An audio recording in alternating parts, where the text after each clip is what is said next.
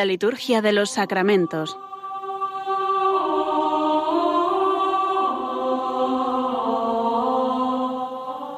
Con el Padre Juan Manuel Sierra.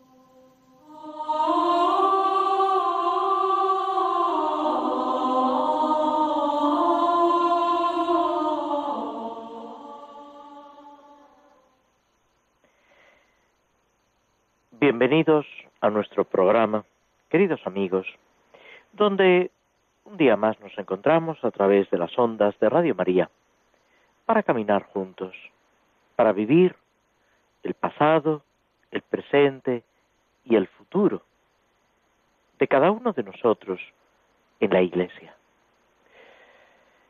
En el Nuevo Testamento se dice que Jesucristo es el mismo ayer, hoy y siempre uniéndonos precisamente a Jesucristo, asumimos nuestro pasado, afrontamos el futuro viviendo el presente.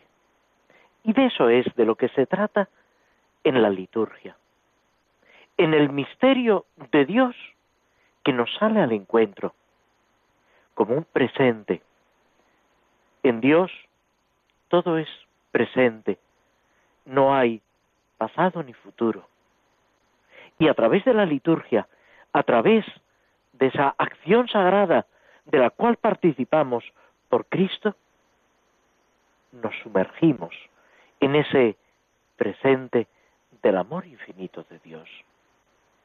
Por eso, desde la liturgia, podemos descubrir el valor de cada acontecimiento, de cada momento, de cada persona que nos sale al encuentro y disfrutar de ello. El Señor quiere que vivamos con esa alegría, con ese entusiasmo, cada momento de nuestra vida.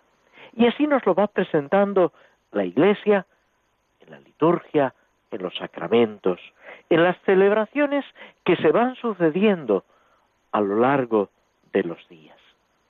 En esta semana a caballo entre el mes de julio y el mes de agosto, con ese calor que dicen que se avecina más todavía, pero una vez más viviendo el momento presente, este tiempo de salvación que es lo que el Señor aquí y ahora nos está ofreciendo. Hoy, 30 de julio, celebramos la memoria, memoria libre, de San Pedro Crisólogo, obispo y doctor de la Iglesia. Mañana, Dios mediante, celebraremos a un santo español, San Ignacio de Loyola, presbítero, fundador de la Compañía de Jesús. El día uno, un santo italiano, San Alfonso María de Ligorio, obispo, doctor de la Iglesia, como San Pedro Crisólogo, y fundador también de los redentoristas.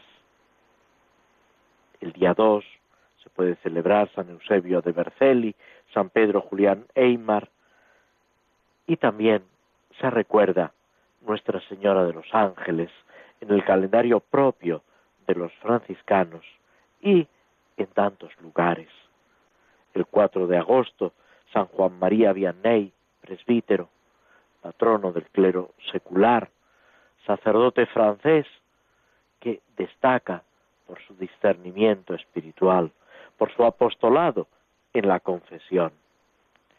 El día 5, ya domingo, que no se celebrará litúrgicamente, la dedicación de la Basílica de Santa María en Roma. Y justo dentro de una semana, la gran fiesta de la transfiguración del Señor, con esa perspectiva de la glorificación de Cristo a través de la pasión y de ese anuncio de la glorificación que también cada uno de nosotros experimentará en su cuerpo, unido a Cristo.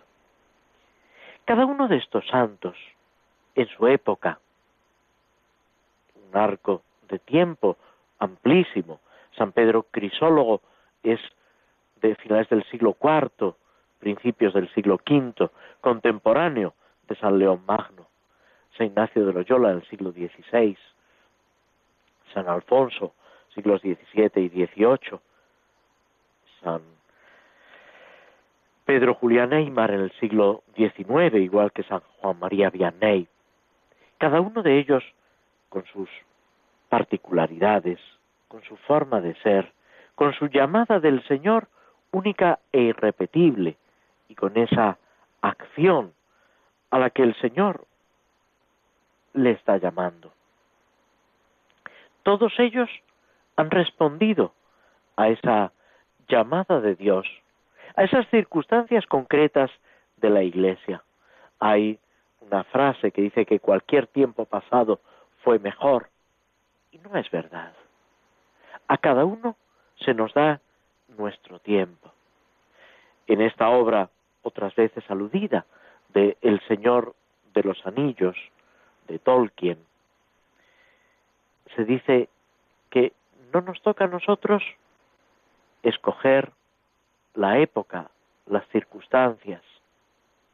Lo que nos toca es decidir qué hacemos con el tiempo que se nos ha concedido.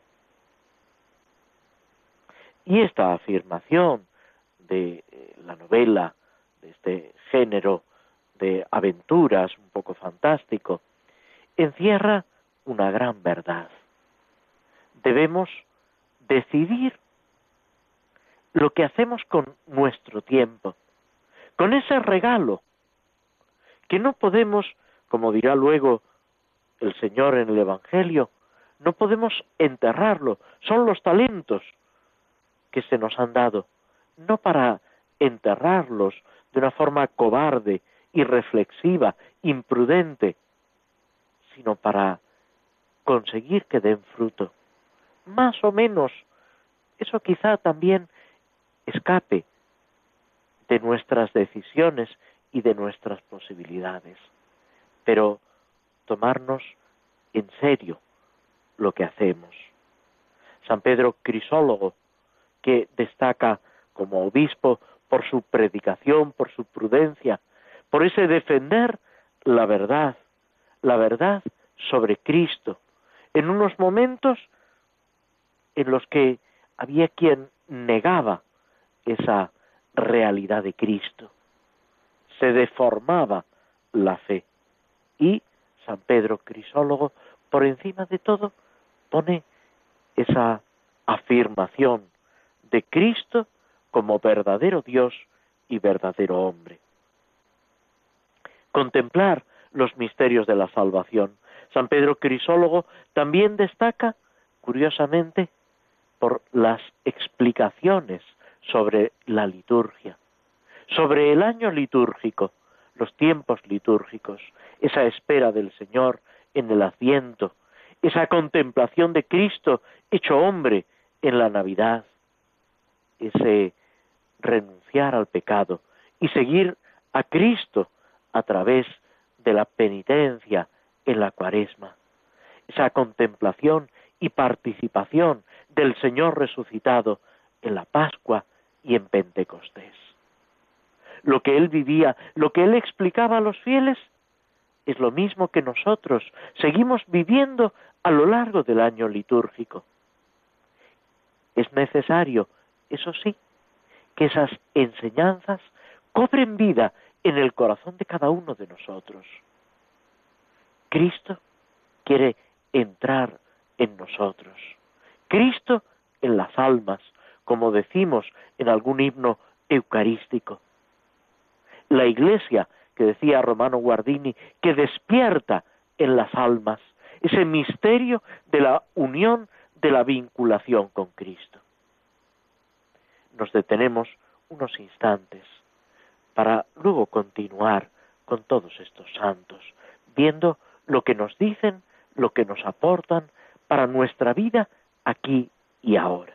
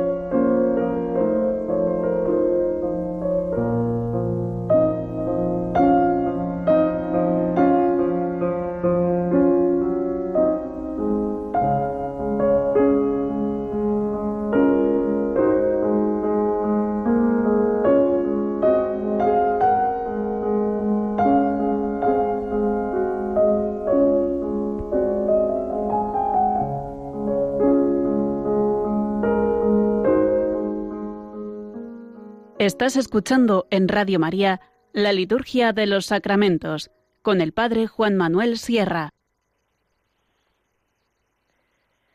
Mañana, Dios mediante, celebramos a San Ignacio de Loyola. Lope de Vega se refiere, se refiere a él en una poesía, diciendo, si por nombre, capitán, Ignacio a la compañía, dais Jesús, qué batería, ¿qué guerra no vencerán? Viendo, Ignacio, el beneficio que hacéis al mundo enseñando, y que es vuestro nombre indicio que sois fuego peleando, Dios os da nombre y oficio, y cuantos siguiendo van el santo instituto vuestro, el mismo título os dan, si por oficio maestro, si por nombre capitán. San Ignacio de Loyola, que a pesar de lo que algunos dicen, no era en realidad militar propiamente dicho, sino era un noble, un gentil hombre a las órdenes del duque de Nájera y como colaborador del duque de Nájera participa, entre otras acciones, en la defensa de Pamplona. Y es ahí donde cae herido después de haber insistido él en que no podían rendirse, que tenían que, resistir, que no era de caballeros el rendirse sin combatir. Y Dios se sirve de esa herida, de esa convalecencia, para tocar el corazón de Íñigo López de Loyola, que luego será San Ignacio de Loyola, para ir descubriendo la vida de Cristo, por una parte, los ejemplos de los santos, para abrirse a ese mundo. Él era una persona de fe, que duda cabe, con los defectos propios de un joven de su época, eh, deslumbrado quizá por los triunfos humanos, por eh, el honor, la gloria en la corte desde ahí, viendo cómo todo lo humano, todas esas ambiciones, incluso buenas, tienen un recorrido, una vida muy corta, descubriendo cómo los santos se han eh, abierto a lo que dura para siempre. Va poco a poco experimentando en su corazón una serie de movimientos, consolaciones y desolaciones, lo llamará después. Se adentra en la oración, en la penitencia, yendo al santuario de la Virgen de Montserrat, allí deja sus vestidos, deja sus armas y se consagra a la oración, a la penitencia. Pasa un tiempo en la cueva de Manresa. Y ahí poco a poco va escribiendo sus experiencias, lo que luego va a ser el libro de los ejercicios espirituales. Va entrando en la intimidad con Dios y al mismo tiempo se va abriendo a otro de los ejes, de los focos de su vida, que será el apostolado, el ayudar a otras personas a que descubran y se abran también a ese camino de la vida sobrenatural. Y así, queriendo ayudar, queriendo llevar a los demás al amor de Dios, es como poco a poco, en el estudio, en la peregrinación a Tierra Santa, que marca por completo su vida, va acercándose a otras personas que lo siguen, se va juntando con otros compañeros que después de diversas experiencias dará origen a la compañía de Jesús, los jesuitas, que puestos de una forma especial al servicio del Papa, con la obediencia al vicario de Cristo en la tierra, van a ir extendiendo por todo el mundo y en todos los ámbitos posibles esa mayor gloria de Dios. Lo que San Ignacio pone como el lema propio y para todos los suyos, y en el fondo para todo cristiano, para la mayor gloria de Dios, a la mayor gloria de Dios, buscando en todo que Dios sea glorificado, que Cristo sea conocido y amado. Ese es el camino que Él recorre y que nos invita a recorrer, con los ejercicios, con las cartas que escribe, lo que queda plasmado en su diario espiritual y en las constituciones de la Compañía de Jesús que redacta. Es lo que también la oración colecta de este día nos transmite. Oh Dios, que has suscitado en tu iglesia a San Ignacio de Loyola para propagar la mayor gloria de tu nombre. Concédenos que combatiendo en la tierra con su protección y su ejemplo, merezcamos ser coronados con él en el cielo. Es curioso que él, latinizando su nombre, que en realidad era Íñigo, lo trastoca en Ignacio, también movido por devoción a San Ignacio de Antioquía, a este obispo del que ya hablamos en el programa anterior y volveremos a referirnos un poco al final de nuestro programa. Ese obispo de Antioquía que busca en su configuración a Cristo ser amasado, ser trigo amasado por los dientes de las fieras. A través de esa entrega total de su vida por Cristo, llegar a la victoria. Pues San Ignacio de Loyola, movido por ese amor a Cristo, por ese deseo de darlo todo por Cristo, sigue el ejemplo de San Ignacio de Antioquía.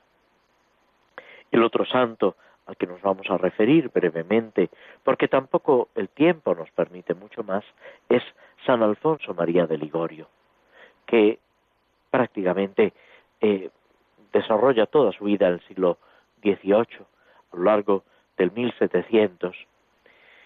Primero, siendo de una familia distinguida, estudia eh, Derecho, se dedica a la, a la abogacía, cosecha notables triunfos, hasta que tiene un fracaso, un desengaño, y eso le hace ver la fragilidad de todo lo que hasta ese momento pues había considerado un triunfo. Si os fijáis, hay un paralelismo entre San Ignacio y San Alfonso. Ambos se encuentran de manera distinta, desde campos distintos, en épocas distintas, con ese fracaso de lo humano, con esos planes humanos que quedan truncados, aun no siendo malos. Y desde ahí Dios les presenta una perspectiva mucho más atrayente, un paisaje mucho más maravilloso. Y ambos siguen esa llamada de Dios. San Alfonso estudia, se ordena sacerdote, se dedica al apostolado, atendiendo sobre todo a los que en ese momento más lo necesitaban.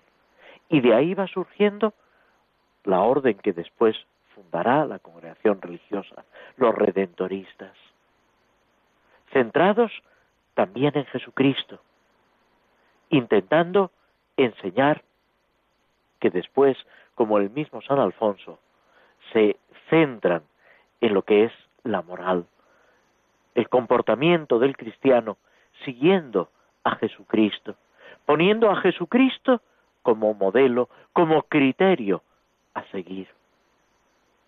San Alfonso María de Ligorio, notable por sus escritos, por su enseñanza, por su vida, nos ha dejado esa obra tan conocida, Las Glorias de María, donde va comentando la salve, la devoción a la Virgen, va animando a esa oración a la Virgen para que, como en las bodas de Caná, ella nos diga, haced lo que Él os diga, para que ella nos lleve a Cristo. Y va jalonando su obra con ejemplos, con pequeñas anécdotas que ponen en evidencia la importancia, la fuerza de la devoción a la Virgen. Es una obra que podemos decir para todos los públicos, para personas con instrucción, con una formación espiritual, teológica. Es una obra sumamente asequible a la gente sencilla. San Alfonso María de Ligorio, al escribir, intenta llegar a las personas más sencillas, para que todos, lo mismo que en ese otro libro precioso, Práctica del Amor a Jesucristo, todos lleguen a comprender esa presencia del Señor a nuestro lado. Con esto nos detenemos otros instantes, escuchamos algo de música que nos ayuda a reflexionar, a remansar lo que vamos diciendo antes de pasar al misal romano, a las oraciones que se dedican precisamente a las acciones sacramentales, a los sacramentos y a los sacramentales.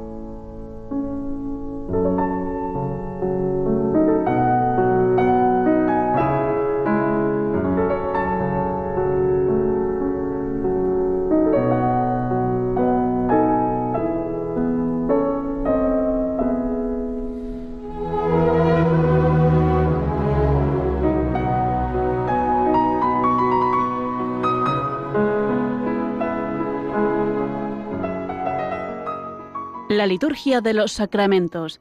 Conoce qué se realiza y por qué de la mano del Padre Juan Manuel Sierra. Tomamos una poesía de Gerardo Diego.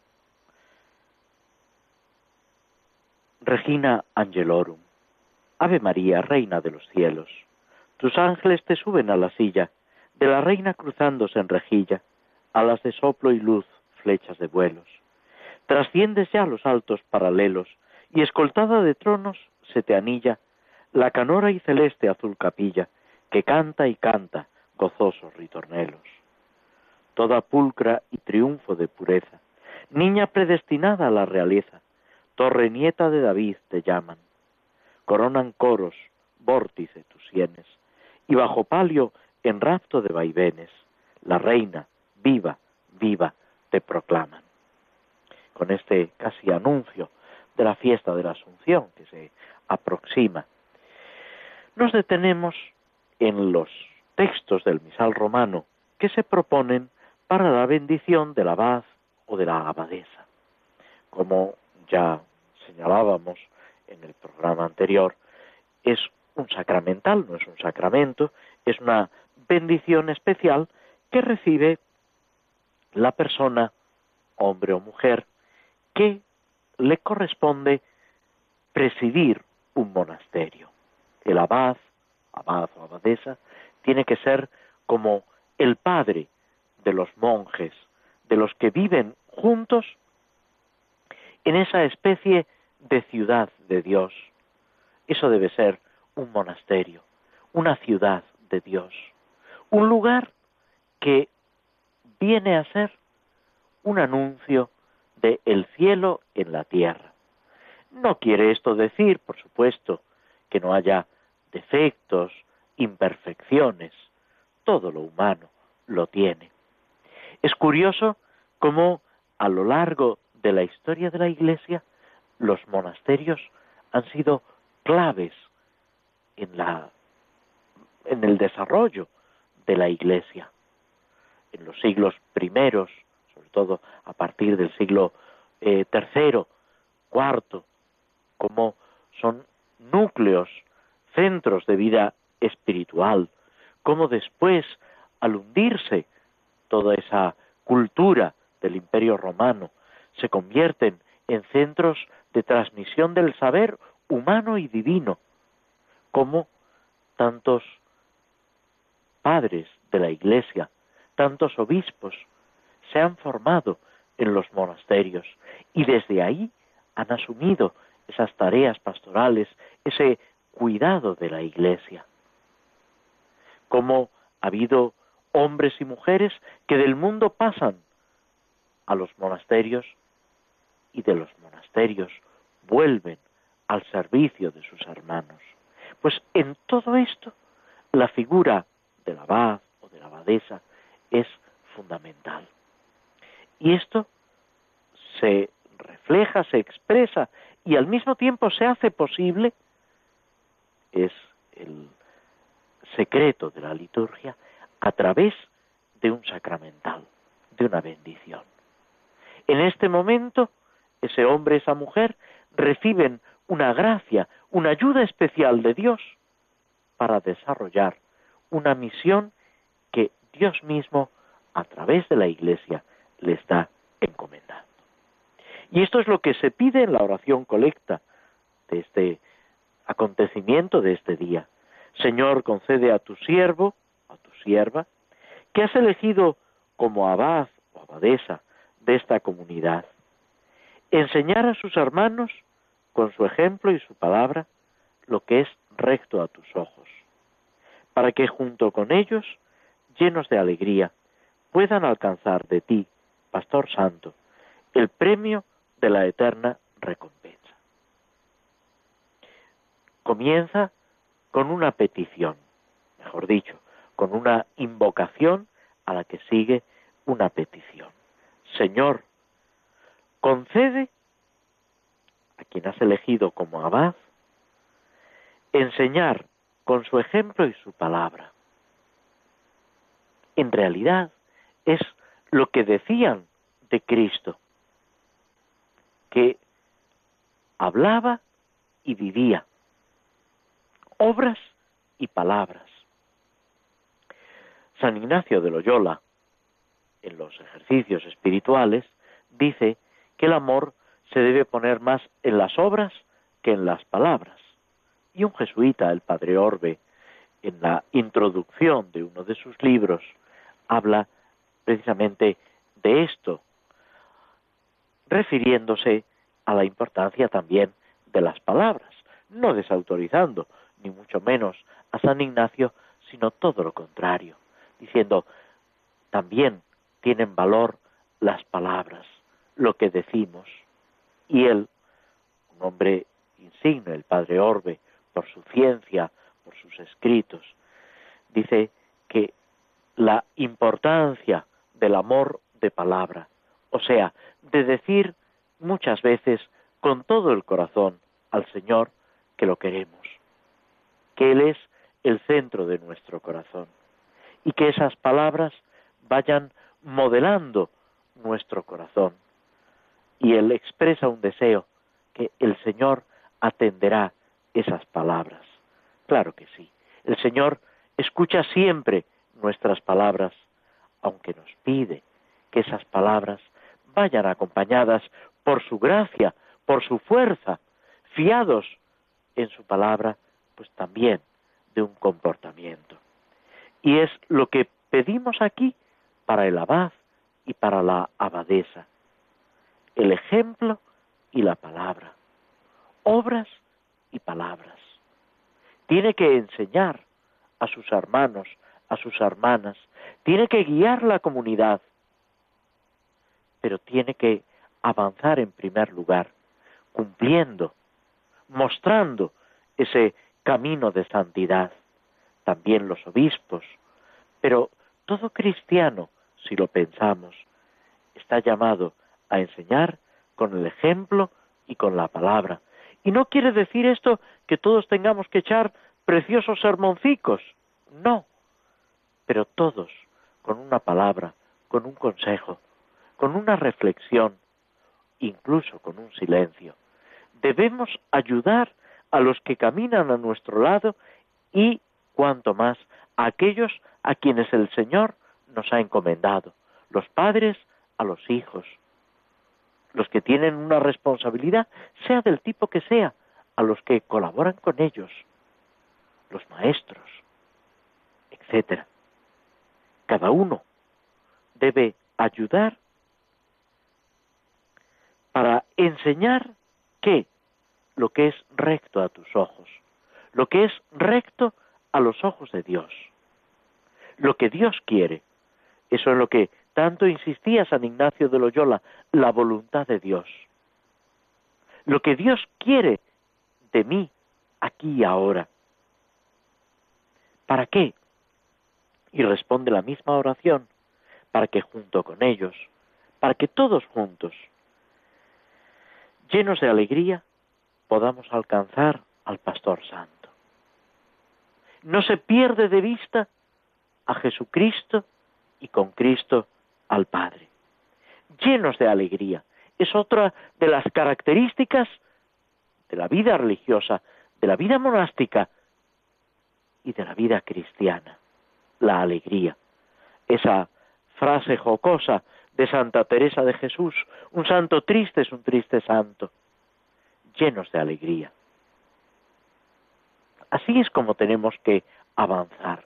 Y me podréis decir, y este valle de lágrimas, estos sufrimientos, las cruces, sí, y a pesar de todo, llenos de alegría, porque el Señor camina a nuestro lado.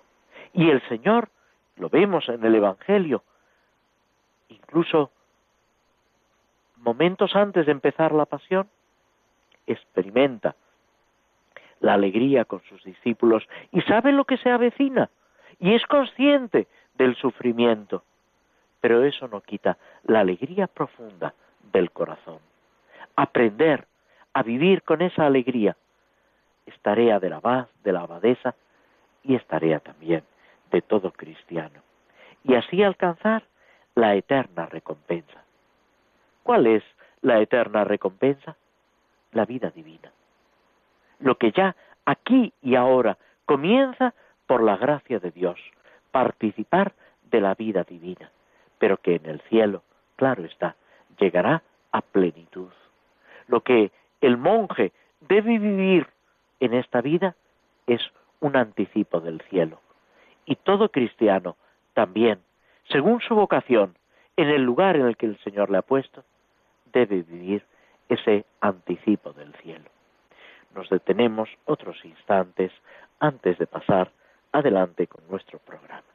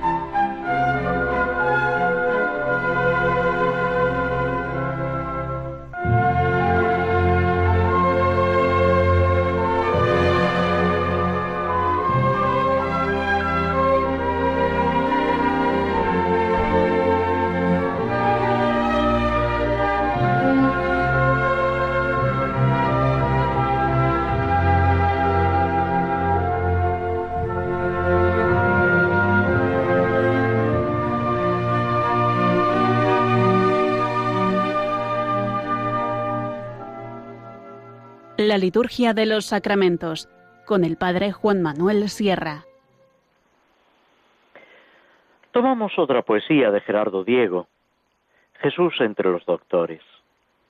Jesús entre los doctores, suena a plata su voz niña, sus siete asombros empiña, se aprietan, mudan colores, concordancias, esplendores, profecías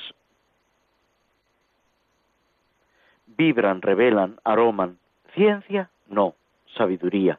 A los ojos de María, lágrimas de gozo asoman. Con esta introducción sobre la enseñanza de Cristo, vamos a fijarnos en lo que nos dice el Salmo 17, estamos concluyendo. Es un salmo relativamente extenso, son 51 versículos, donde se nos presenta una alabanza, una acción de Dios, una acción, de gracias a Dios por su protección, frente a los enemigos, a las dificultades. Es un salmo que podemos decir nos enfrenta a la realidad de nuestra vida, con las dificultades que vamos encontrando. No podemos vivir en sueños, aunque es bueno soñar un poco. No podemos vivir ingenuamente, aunque tampoco podemos perder la ingenuidad, esa sencillez de la que nos habla el Evangelio.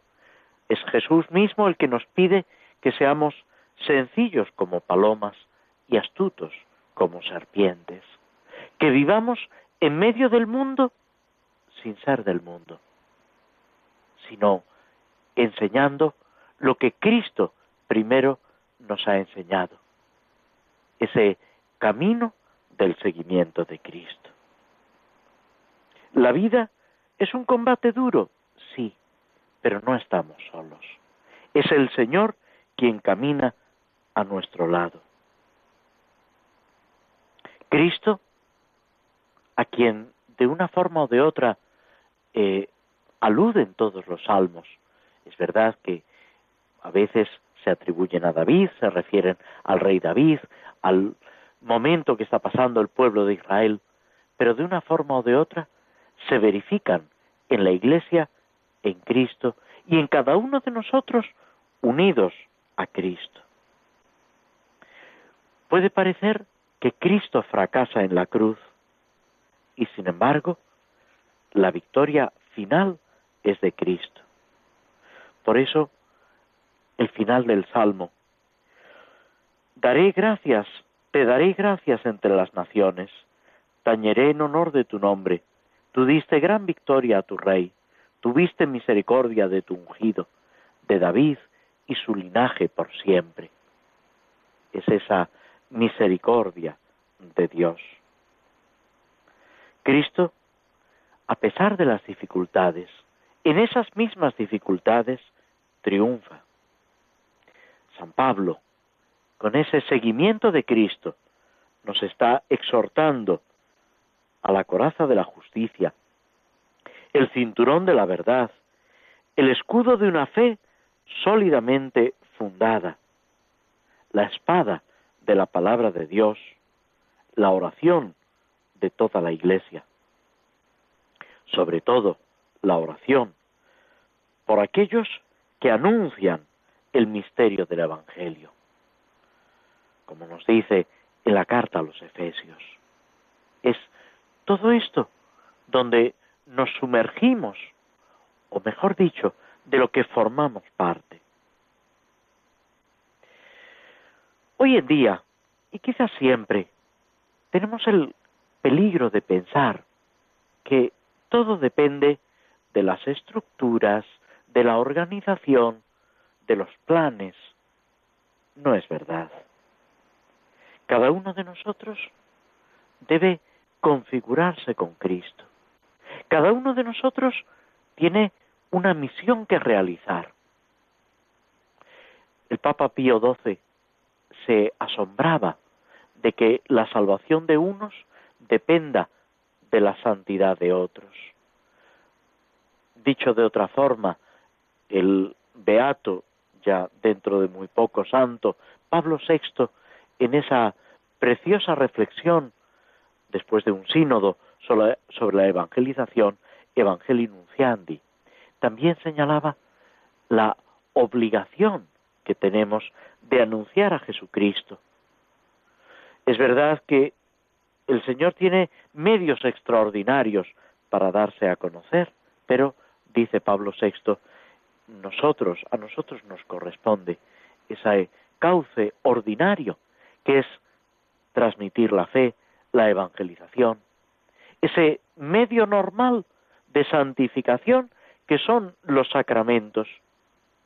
Pero, la frase es de San Pablo, ¿cómo van a creer si no se les anuncia? ¿Cómo van a recibir los sacramentos si no se los presentamos? Y de ahí la urgencia para cada uno de nosotros de dar testimonio de Cristo y de la acción de Cristo. Todo cristiano, cada uno de nosotros, debemos luchar contra todo lo que es injusticia, contra todo lo que de alguna forma menoscaba la dignidad del hombre. Pero todo esto buscando la santidad de Dios, no sólo con medios humanos. Claro que hay que buscar la justicia en este mundo, pero tenemos que buscar que Cristo lo sea todo en todos. De nada servirían los cambios si no cambia el corazón, si no vencemos ese egoísmo que nos acecha a todos, ese afán de poder, ese gusto que todos queremos satisfacer de una forma eh, egoísta, egocéntrica. Al final, aunque no lo quiera reconocer el mundo que nos rodea, el pecado está en el origen, es la fuente de todos los desequilibrios sociales, de las guerras, los robos, los crímenes. Este es el gran combate al que nos invita San Pablo. Por eso él mismo dice, he luchado un noble combate, he mantenido la fe. Y es lo que también cada uno de nosotros estamos llamados a realizar, mantener la fe, que es mantener la unión profunda con Cristo, el amor de Cristo, en todo y en todos, y por encima de todo.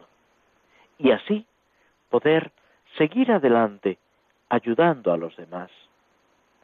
Es un camino que el Salmo nos propone, pero que eh, tenemos que vivir en la vida cristiana, viviendo ese valor espiritual que tiene todo lo que hacemos. Si lo hacemos, como decimos al terminar la plegaria eucarística, por Cristo, con Él y en Él. Nos detenemos unos instantes escuchando un, canto antes de seguir adelante.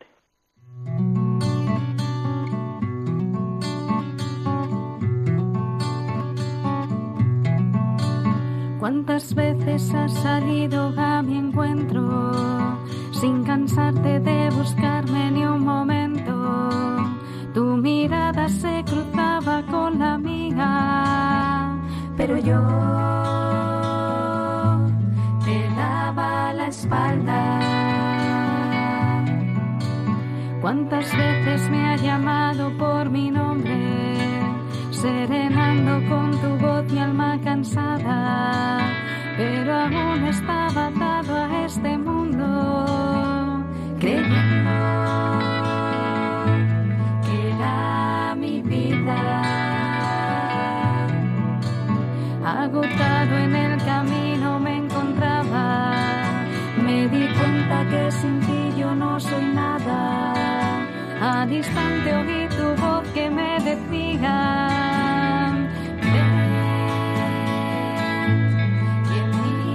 Y ahora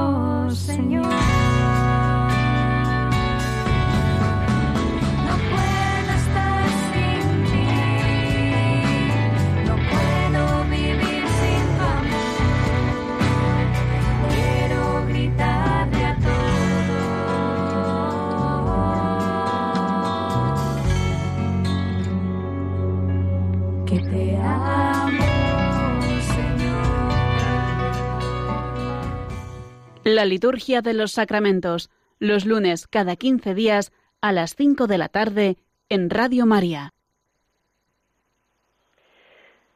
En el programa anterior, casi como conclusión, eh, tratábamos de San Ignacio de Antioquía. Hemos hecho una referencia antes hablando de San Ignacio de Loyola. Este santo mártir de comienzos del siglo II, obispo de Antioquía, sucesor de Pedro, en la sede de Antioquía, insiste, como decíamos, en la importancia de la unión de los cristianos con el obispo, de los presbíteros, los diáconos. Trabajad, dice, unos junto a otros, luchad unidos, corred a una, sufrid, dormid y despertad, todos a la vez como administradores de Dios, como sus asistentes y servidores tratad de agradar al capitán bajo cuya bandera militáis. Esto es a lo que San Ignacio invita y también nosotros debemos vivir.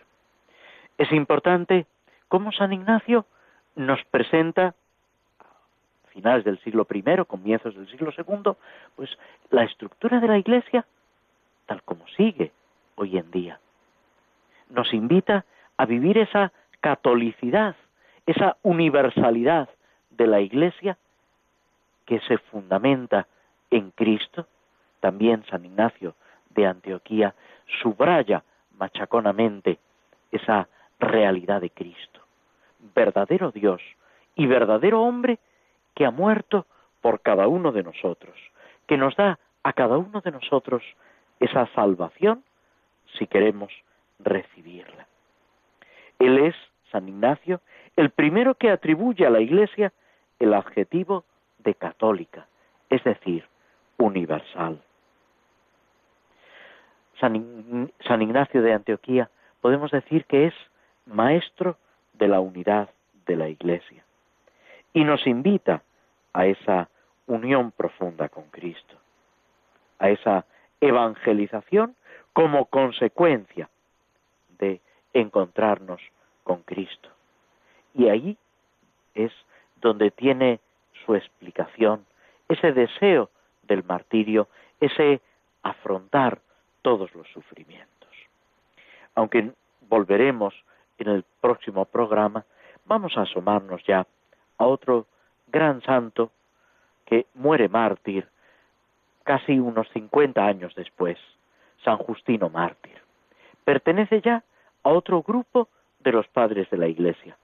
Si San Ignacio, lo mismo que San Clemente, son de los padres apostólicos, aquellos que han tenido contacto directo con los apóstoles, que han convivido con ellos y que de alguna forma nos transmiten esa enseñanza apostólica, San Justino, por supuesto, sin separarse de la doctrina que han transmitido los apóstoles, pertenece ya a los llamados apologistas o apologetas, o sea, a los escritores, los padres de la Iglesia, que se dedican a defender la fe. Eso es lo que significa apología.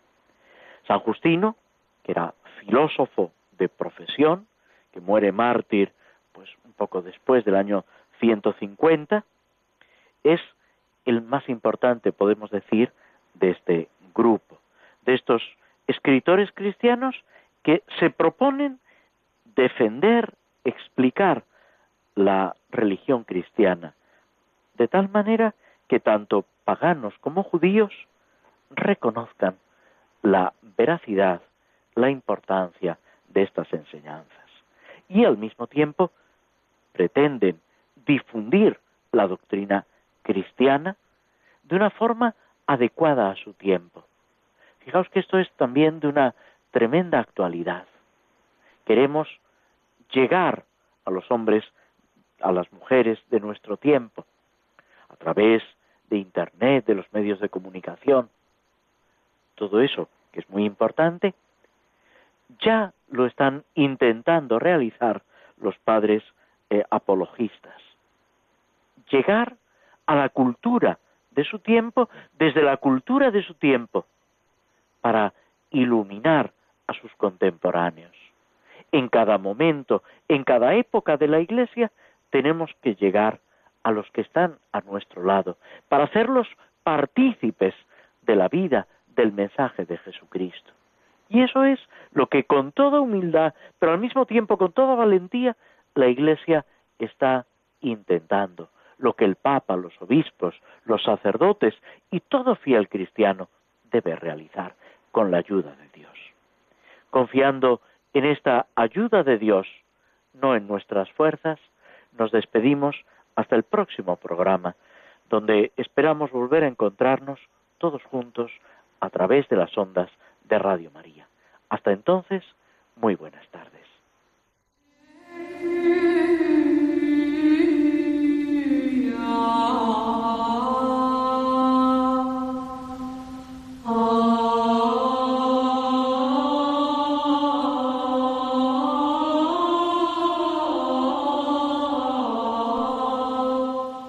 Así concluye en Radio María la Liturgia de los Sacramentos, un espacio dirigido por el Padre Juan Manuel Sierra.